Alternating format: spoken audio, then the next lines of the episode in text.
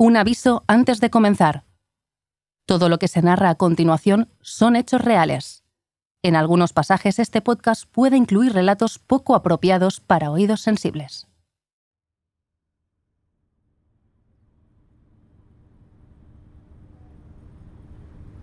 Atracado en el puerto de Nueva York, el destructor USS Hale impone mucho respeto. No es para menos. El barco participó en decenas de operaciones en el Pacífico durante la Segunda Guerra Mundial desde su borda llegó a dar órdenes el mismísimo general MacArthur. Pero de esos humos ya han pasado más de 10 años y muchas cosas han cambiado. Aunque atrae a algunos curiosos, el destructor ya no sirve para bombardear a los japoneses. Estamos en 1955 y el USS Hale es ahora un buque escuela de la Armada. Cada año, cientos de marineros embarcan en él para formarse. Cientos de caras, por tanto, que hay que identificar. Así que nada más subir a bordo, los reclutas afrontan tediosas sesiones fotográficas. La de hoy, sin embargo, no es lo que parece. La policía de Filadelfia ha alertado a la inteligencia militar. Uno de los marineros podría estar implicado en un asesinato cometido dos años atrás. Por fin los detectives han logrado unir los puntos que conectan el barco de guerra con la escena del crimen el apartamento de un abogado llamado Elmer Schroeder. El nombre de la víctima no nos dice demasiado, pero ya tendremos tiempo para explicar su trayectoria. De momento, fijémonos en ese joven marinero al que la policía pisa los talones. Se llama Thomas Wedlin Jr. y tiene 22 años. Los detectives que investigan la muerte de Schroeder han pedido una foto del sospechoso para cotejarla. Como estratagema, se les ha ocurrido renovar las tarjetas de identificación de los reclutas. Sin embargo, Wedlin, que no es tonto, levanta una ceja. Algo no le cuadra. Desde hace unos días siente que le siguen. ¿Y justo ahora le quieren fotografiar? Cuando dos soldados van a su camarote para llevarlo ante la cámara, descubren que el tal Wedlin se ha esfumado sin permiso. Pasará las siguientes jornadas huyendo de la policía por las calles de Nueva York, hasta que al tercer día sea detenido y encerrado en el calabozo del barco. Allí le esperarán dos detectives de Filadelfia para coserle preguntas sobre el asesinato de Schroeder.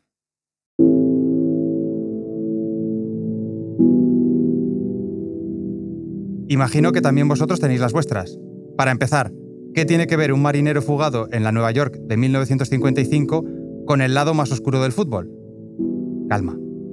Si hablamos de este asesinato es porque Elmer Schroeder, la víctima, fue un visionario un hombre que tuvo la convicción de que el soccer se abriría paso en el país de ese otro fútbol que parece rugby.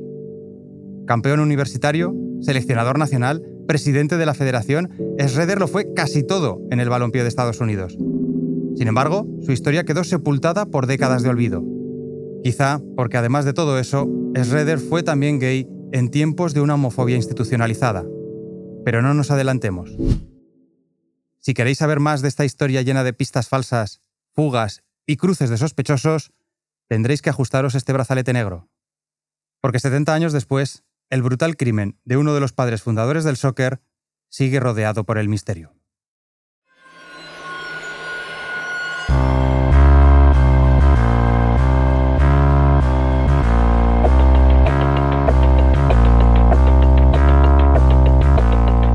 Más allá de los focos y la fama, de las victorias y el dinero, el fútbol cuenta también con su lado oscuro. Relatos de perdedores en el campo y en la vida. Equipos malditos, jugadores desaparecidos, estadios trágicos. Ya es momento de que algunas de esas historias y sus protagonistas abandonen la penumbra del olvido. Schroeder is without a doubt one of the leading figures of soccer in the United States.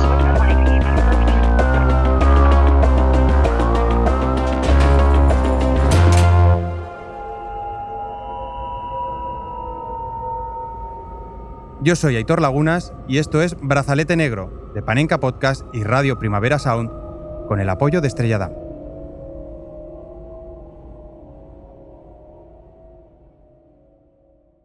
El misterioso asesinato de Elmer Schroeder.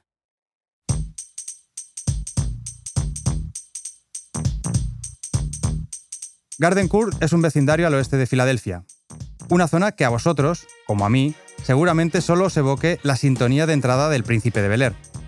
Sin embargo, Gardencourt no tiene mucho que ver con el barrio donde Will Smith crecía y vivía sin hacer mucho caso a la policía. Desde los años 20 del siglo pasado, el barrio ha sido una de las ubicaciones más exclusivas de la ciudad. Todavía hoy los ingresos de los vecinos de Gardencourt superan por mucho la media de Filadelfia. Son precisamente esos vecinos los que la mañana del 22 de septiembre de 1953 requieren la presencia de la policía de la ciudad en el cruce de la calle Pine con la 47. Esta es la secuencia de los hechos. La primera en dar la voz de alarma es Otto Vigard, una señora de 81 años que además es la tía de Elmer Schroeder y su único pariente vivo. La mujer lleva un día entero intentando hablar con su sobrino. Como no es nada habitual que Elmer no conteste a sus llamadas, la señora Otto decide contactar con uno de los amigos de Schroeder. Este amigo recoge el testigo, pero también fracasa. Es entonces cuando telefonea al administrador de la finca en la que vive Schroeder y le pide que se acerque a la vivienda.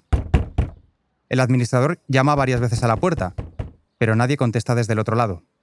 El hombre cree que algo malo puede haber pasado porque él mismo intuye que hay luz en el interior de la vivienda. El empleado busca una llave maestra en su llavero y accede al apartamento.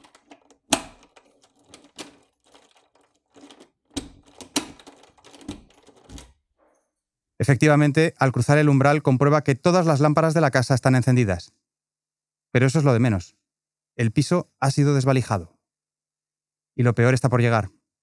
Al entrar al dormitorio, el administrador descubre una escena dantesca.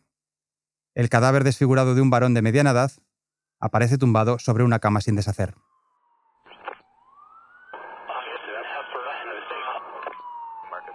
La esquina de la 47 se llena enseguida de detectives, agentes de la científica y, como no, también periodistas. Las cabeceras vespertinas de Pensilvania ya recogen la noticia.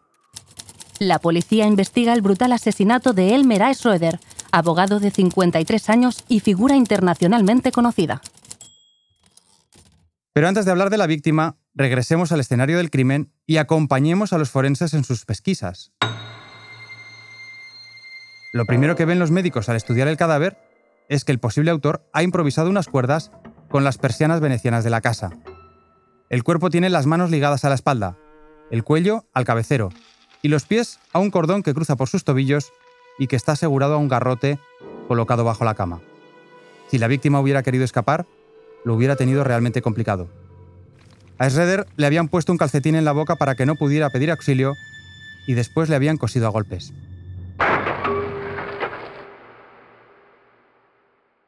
No te preocupes si te cuesta oírlo. La escena es muy impactante incluso para los experimentados policías de Filadelfia. Al describir el asesinato como uno de los más crueles que he visto en mi vida, el capitán Bart Gorman, a cargo de la investigación, citó a los médicos de la policía para afirmar que el muerto sufrió una fuerte paliza en la cabeza, probablemente con un puño americano de bronce. Según la autopsia, todo debió suceder al menos 24 horas antes del hallazgo. En un primer momento, los investigadores creen que el robo es el móvil más plausible del crimen. Sin embargo, a medida que el detective Gorman va estudiando el apartamento de Schroeder, empieza a darse cuenta de que no será tan fácil sacar conclusiones. La puerta no mostraba señales de haber sido forzada y la habitación estaba en orden. En el apartamento se encontraron varias piezas de joyería, incluidos dos relojes de oro. Esta última declaración aparece en uno de los diarios de la ciudad. Los mismos que seis décadas después del caso servirán para que un historiador recupere la figura de Elmer Schroeder del olvido. My research uh, on Schroeder uh, Ed Farnsworth, autor del artículo Vida y muerte de un presidente de fútbol. Mi investigación comenzó en 2017. Soy un historiador de las primeras décadas del fútbol en Estados Unidos, sobre todo centrado en Filadelfia, donde resido. El fútbol llegó aquí en 1880 y ya en 1910 Filadelfia era la capital de este deporte en Estados Unidos. Farnsworth, que por primera vez atiende a un medio español, recuerda cómo en su investigación sobre los orígenes del fútbol dio con un libro sobre la persecución de homosexuales en la ciudad hasta finales de los 60. La prensa trataba la violencia que sufrían los gays como si la homosexualidad fuese una desviación. Que un presidente de la Federación Estadounidense de Fútbol fuera asesinado me sorprendió, pero que el crimen estuviera conectado con su sexualidad me dejó helado. No tenía ni idea del caso, así que devoré la hemeroteca en busca de información sobre el tema y el juicio posterior. Sigamos, pues, de la mano de Ed Farnsworth, Uno de los diarios en los que se zambulle es el The Scranton Times. Si eres fan de la serie The Office, y si no eres fan no sé qué estás haciendo con tu vida, Scranton te sonará como la ciudad en la que Michael Scott lidera la división regional de una disparatada empresa papelera.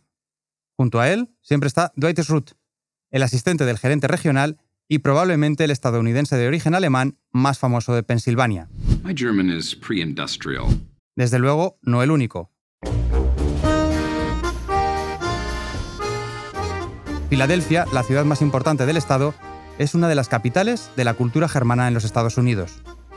Al menos 3 millones y medio de personas en Pensilvania tienen raíces germanas. Como Elmer Schroeder, hijo único de inmigrantes alemanes. Schroeder creció en Fairhill, que a principios del siglo XX era el bastión de los católicos germanos llegados al sueño americano con un balón en la maleta. Él no fue una excepción. Siempre le gustó vestirse de corto en los campos del barrio. Cuando empezó sus estudios de Derecho, ingresó en el equipo de la Universidad de Pensilvania. Allí sería campeón nacional en 1919 y 1920, pero Schroeder descubrió pronto que, más que para jugar, él había nacido para organizar.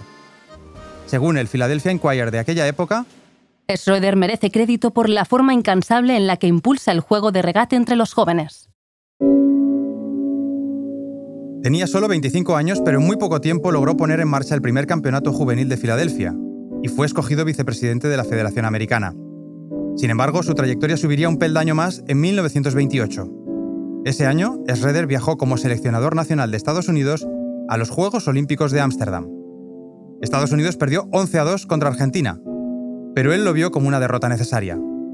Esto declaró Schroeder a su vuelta.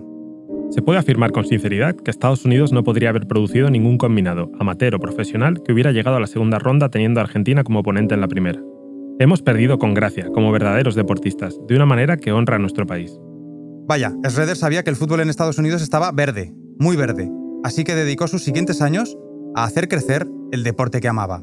In 1930, he's the US delegate at the World Cup. En 1930 formó parte del cuerpo técnico que alcanzó las semis en el Mundial de Uruguay y en 1932, con tan solo 34 años, lo escogieron presidente de la Federación Americana. Fue además seleccionador en el Mundial de 1934 y los Juegos Olímpicos de 1936. And at the 1936 Olympic Games, Seleccionador en el Mundial de Italia, es decir, el de Mussolini, y en los Juegos Olímpicos de Berlín, es decir, los de Hitler. Malos tiempos para vivir su sexualidad. Pero no solo en Europa, también en los Estados Unidos. En Pensilvania, por ejemplo, la homosexualidad solo se despenalizará en 1973, 20 años después del asesinato de quien desde ese estado presidiera la Federación Estadounidense de Fútbol. you know, I think it's pretty clear, Está claro que Redder nunca salió del armario, siempre mantuvo su homosexualidad en secreto. Al tiempo que mantenía su despacho como abogado, Elmer Schroeder trabajó por la creación de la American Soccer League, la primera liga profesional de fútbol, y entrenó a varios equipos, con los que ganó cuatro campeonatos. Su papel fue tan crucial que al retirarse se le concedió un lugar en el Hall of Fame del soccer estadounidense. Era 1951. Solo dos años después, su cuerpo aparecería brutalmente apalizado en su apartamento de Filadelfia.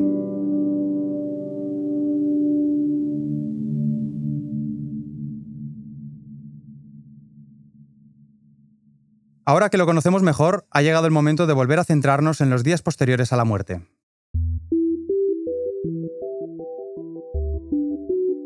El análisis de la casa del ex seleccionador no ha aportado demasiados datos para los detectives.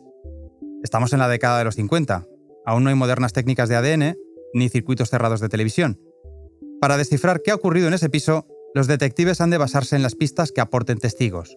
Es decir, toca patearse las calles y hablar, pero sobre todo, escuchar. Lo primero es buscar a los familiares y amigos para reconstruir las últimas horas antes del crimen. No lo tienen sencillo. Schroeder no tenía más familia que la octogenaria tía que dio la voz de alarma. La única fuente de información que queda, pues, son los amigos. Así lo recoge el Philadelphia Inquirer.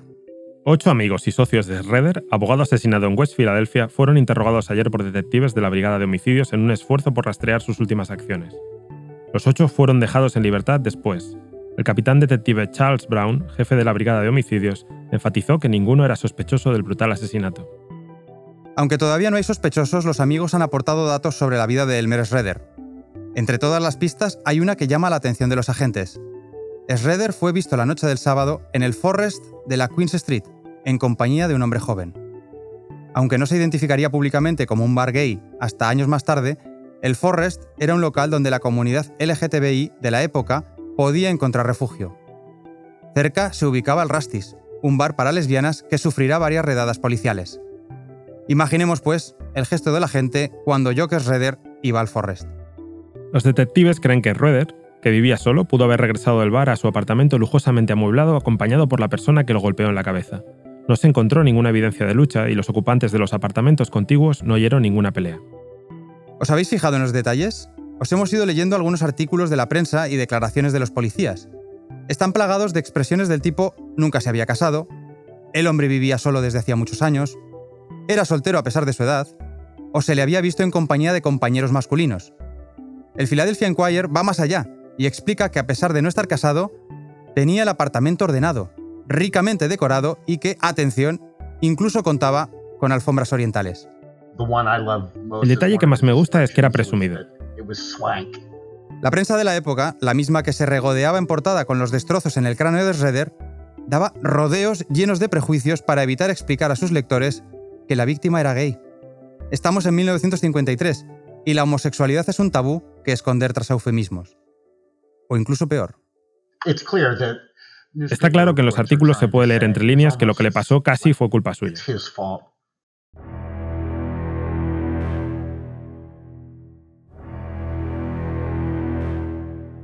La prensa sigue la misma línea editorial cuando un día después del hallazgo del cadáver se produce el primer gran avance en la investigación.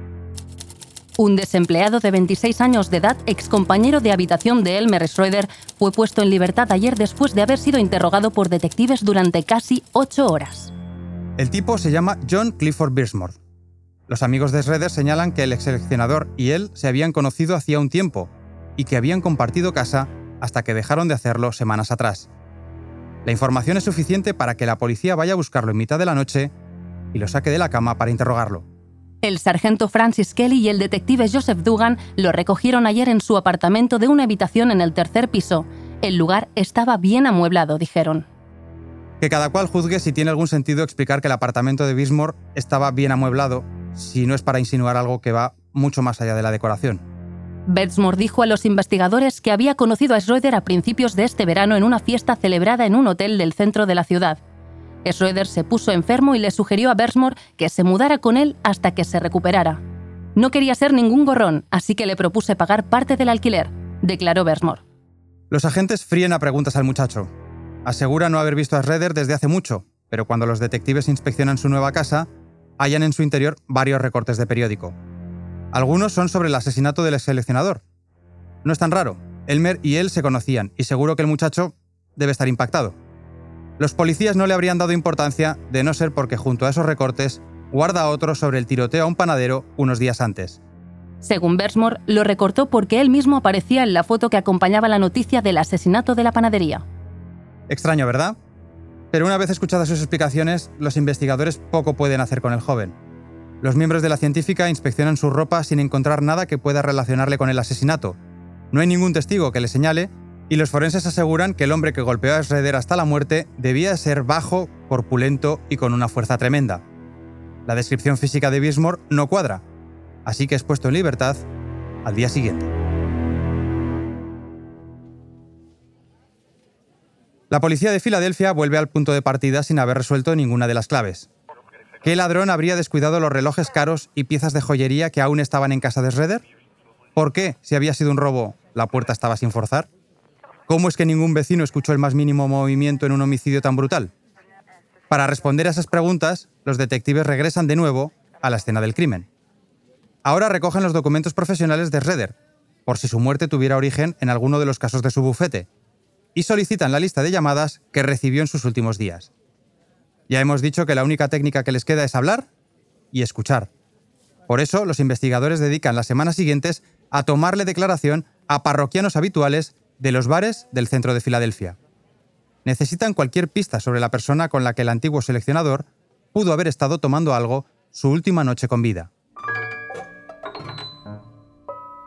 Y después de mucho preguntar, empiezan a encontrar respuestas.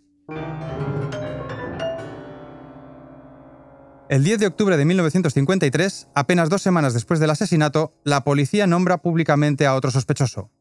Su nombre es Basil Kingsley Beck. El problema es que Beck está en paradero desconocido, desde que hace algo más de un mes se convirtiera en una leyenda criminal de Estados Unidos. Tiene solo 20 años, pero un largo historial criminal que empezó a los 11 y que ha culminado hace menos de un mes, cuando logró fugarse de la prisión en la que cumplía condena. Os leemos la prensa de ese día. Beck y otros tres reclusos se fugaron violentamente de la cárcel de condado de Oswego el pasado 5 de septiembre. Dominaron a los carceleros y después robaron sus armas y un coche. En algún lugar de Arkansas, Beck se peleó con uno de sus compañeros fugitivos y abandonó el grupo. Beck había tenido suerte. Muy poco después de separarse de sus compañeros, una patrulla de policía localizó a los fugitivos y se inició un tiroteo. Dos de los presos fueron detenidos, el otro murió en el intercambio de disparos. Sin embargo, Beck llegó a la costa este del país robando coches y valiéndose de amigos. Allí es donde su historia, que en algún momento parecía un spoiler de Rebelde sin causa, comienza a parecerse a una novela que Truman Capote aún no ha comenzado a escribir. A sangre fría. Oíd. Su rastro condujo a Filadelfia. Allí holgazaneaba en cafés baratos. En uno de ellos entabló amistad con un hombre que fue encontrado golpeado y estrangulado hasta la muerte. El 4 de octubre, las autoridades de Filadelfia obtuvieron una orden judicial acusando a Beck de homicidio. Al ver su foto, varios de los interrogados lo reconocieron. Según algunos de los camareros y clientes de los bares que Schroeder solía frecuentar, Beck era el tipo que le había acompañado en sus últimos días. El detective Brown declaró a la prensa que el fugitivo cumplía con las descripciones físicas que habían dado los forenses y que tenía un temperamento muy agresivo, especialmente cuando bebía. En el calor de la ira o cualquier otra emoción podría infligir daño a un hombre mucho más poderoso que él.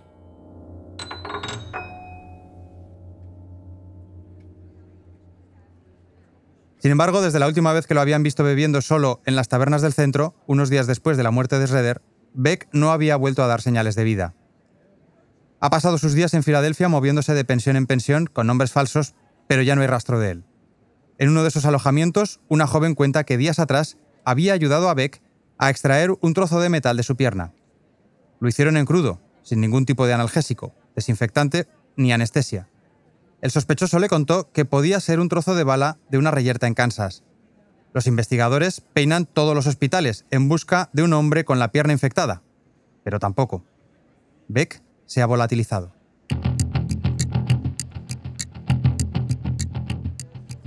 La brigada de homicidios, con el detective Brown al mando, reparte 200 fotografías con el rostro del fugitivo. Beck tiene un mentón prominente, un peinado parecido al que popularizará Elvis en apenas tres años y unos ojos azules desde los que reta a todo aquel que le aguante la mirada. Durante meses, nadie consigue dar una sola pista sobre su paradero. Es entonces cuando aparece en nuestra historia otro personaje de leyenda que ya conoceréis por las películas, John Edgar Hoover, o lo que es lo mismo, el primer director del FBI. Hoover hará su pequeño papel en la historia del asesinato del ex seleccionador estadounidense el día 2 de marzo de 1954, el mismo día en el que Basil Beck cumple 21 años. Hoover le hace un regalo al joven. Lo incorpora en la lista de los 10 criminales más buscados de Estados Unidos. Un greatest hits de la delincuencia que también te convierte en una estrella. Porque Beck ya no puede ir por la calle sin que lo reconozcan. 48 horas después de que fuera colocado en la lista de los 10 fugitivos más buscados por el FBI, Basil Kingsley Beck, sospechoso del asesinato en Filadelfia, fue arrestado la pasada noche en San Pablo, California. El hombre iba desarmado y no ofreció resistencia cuando los agentes rodearon su coche y le pidieron que se parara. Nada más encerrarlo, el grupo de homicidios del FBI le interroga sobre el asesinato de Schroeder. Beck admite haber estado en Filadelfia, pero asegura no tener ni idea de quién era el abogado. Tras escuchar su coartada, la policía de Filadelfia decide no pedir su extradición. Beck será enviado de vuelta a la prisión de Oswego y condenado a 27 años por su fuga. No es que yo quiera echar por tierra el trabajo de la policía de Filadelfia, pero ya van dos sospechosos y ningún detenido. No es fácil, es verdad. Pensilvania es un lugar con muchos crímenes por resolver. Por ejemplo, días después de la detención de Beck, la policía de la ciudad tuvo que hacer frente a un hallazgo macabro en una parada de tranvía. Escondido en una maleta, encontraron el torso de un hombre. El departamento de homicidios esta vez no tardó con dar con el culpable. Anoche todo se resolvió con un asalto repentino de la policía en una casa de Bywood. Bien alejada de la carretera, con una luz parpadeante en la sala de estar como única muestra de que el lugar estaba habitado. Diez agentes irrumpieron a oscuras en el edificio para capturar a su único ocupante en el ático. Allí encontraron también un pequeño baúl donde estaban guardadas las partes del cuerpo que faltaban. Luces parpadeantes, cuerpos en maletas, asesinos pillados infraganti, un true crime de manual, de acuerdo. Pero a santo de qué os estoy contando ahora otro caso. Pues fácil, porque el acusado se llama Francis X. Valem y su frialdad llama la atención de los detectives que investigan el asesinato de Schroeder. El modus operandi les parece similar. Valem conoció a su víctima en un puesto de naranjadas. Después se fue a beber con él a una de las tabernas del centro. Más tarde, lo acompañó a casa, lo mató y le desfiguró el rostro a golpes. Después de pasar dos días con el cuerpo, se decidió a desmembrarlo. El asesino era un tipo muy peculiar que colaboró en todo con la policía. La Brigada de Homicidios creyó entonces que podían estar ante un asesino en serie y vinculó el caso a tres asesinatos de homosexuales ocurridos en fechas recientes en Filadelfia y que seguían sin resolver. Entre ellos, el de Redder. Sin embargo, Valem solo admitió haber estado en las tabernas del centro porque estaba investigando para un libro sobre ese tipo de lugares y las personas que lo frecuentaban, pero dijo no conocer a ninguno de los otros tres fallecidos. Los investigadores no hallaron ninguna prueba que demostrara su participación en la muerte del expresidente de la Federación de Fútbol, y volvieron al mismo callejón sin salida en el que estaban desde el principio. Tercer sospechoso que se deshace como un azucarillo en un café.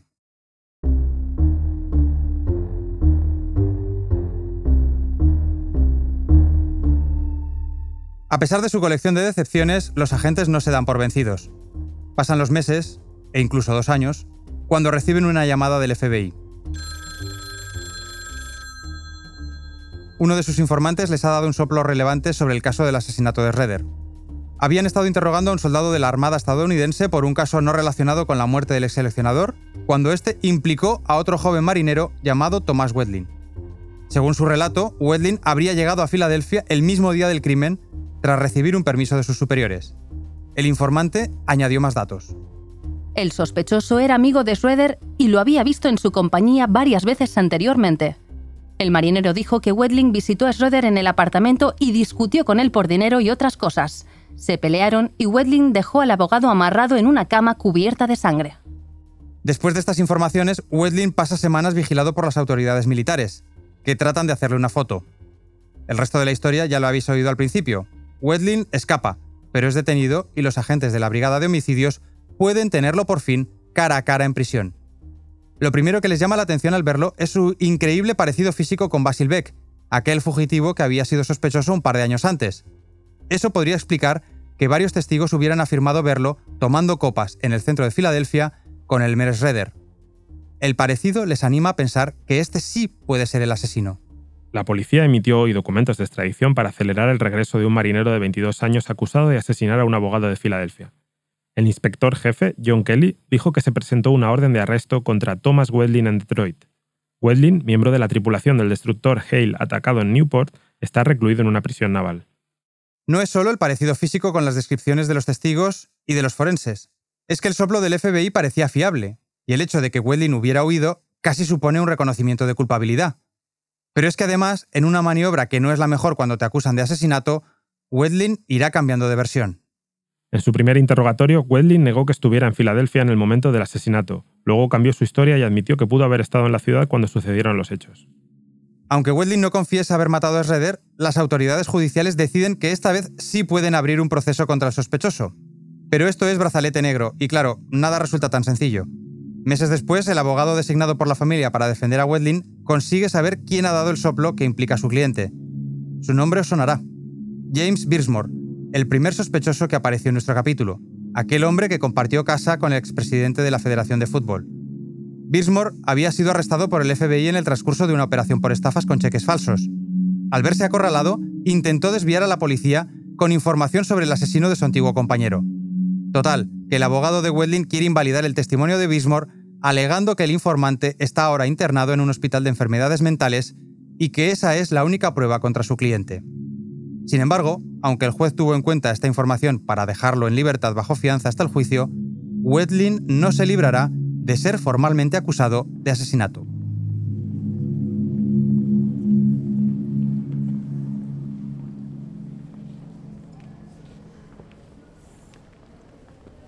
Si en este capítulo hemos pasado por El Príncipe de Bel Air, The Office, Rebelde sin causa y por las muchas pelis en las que aparece John Edgar Hoover, ha llegado el momento de internarnos ahora en 12 hombres sin piedad.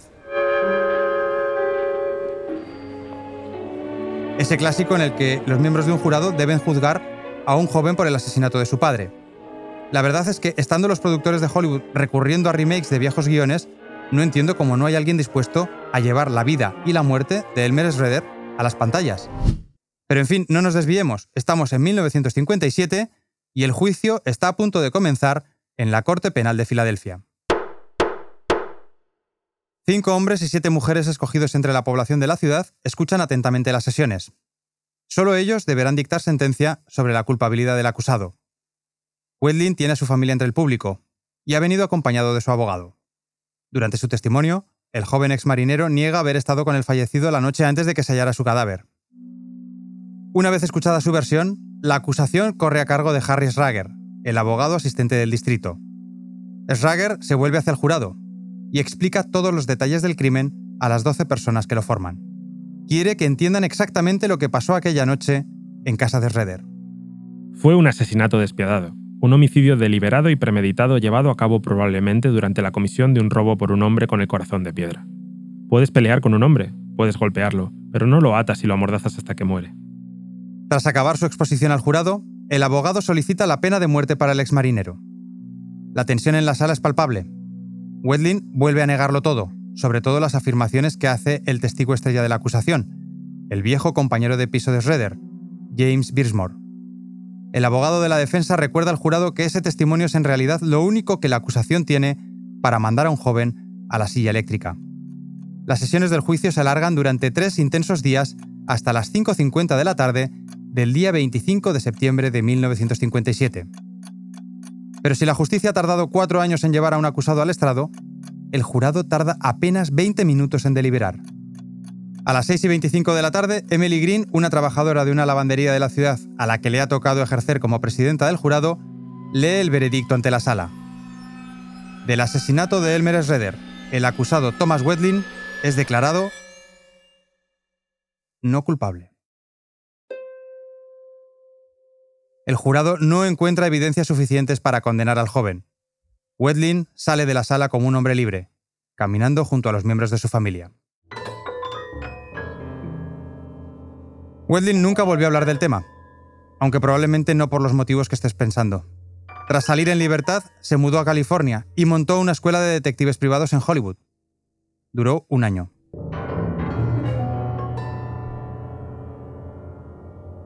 Según la policía de la época, Wedlin y su socio, Donald Britton, rompieron la relación laboral tras una discusión. El 7 de octubre de 1958, Wedlin visitó por sorpresa la casa de Britton, para discutir cómo repartirse el negocio. El exmarinero se puso muy violento y llegó a golpear a Britton. Este logró zafarse, agarrar un revólver del calibre 25 y disparar cinco veces contra Wedlin. El antiguo acusado por la muerte de Schroeder solo pudo caminar unos pasos antes de caer inerte.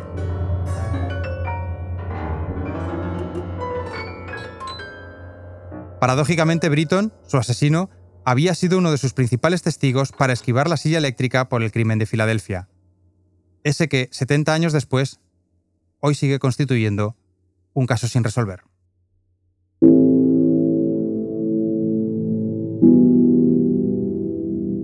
Sin resolver y sin recordar. Se van a cumplir 70 años de espeso silencio en torno al asesinato de Elmer Schroeder. Es verdad que en 2017 el historiador Ed Farnsworth recuperó su caso, pero su artículo sigue siendo uno de los pocos que reivindica su figura.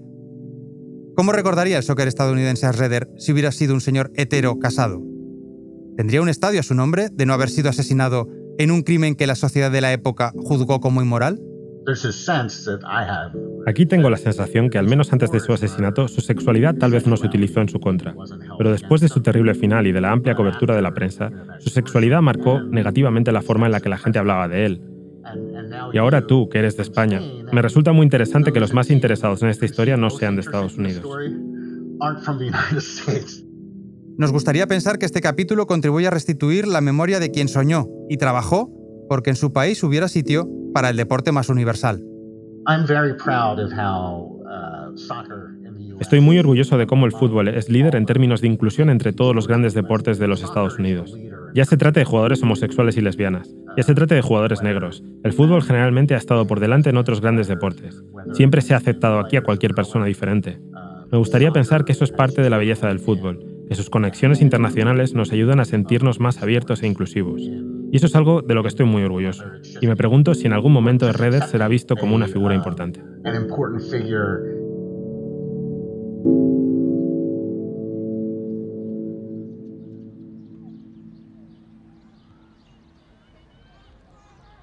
Filadelfia no albergó ningún partido del Mundial 1994.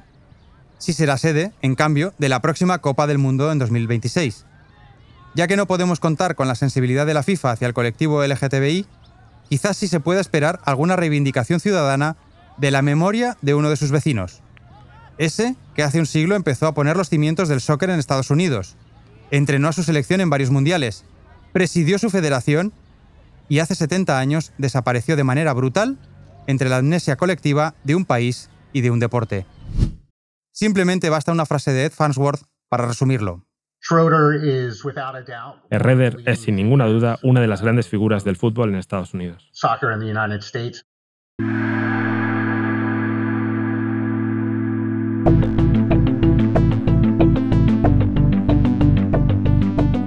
A ellos va dedicado este brazalete negro. A Elmer Schroeder, por supuesto, pero también al historiador Ed Farnsworth. Su investigación no ha podido desvelar quién asesinó a Schroeder, pero sí ha logrado algo más importante. Rescatar del olvido lo mucho que un abogado de Filadelfia hizo por el fútbol. Y ese, definitivamente, quizás sea uno de los mejores goles que puede celebrar el soccer.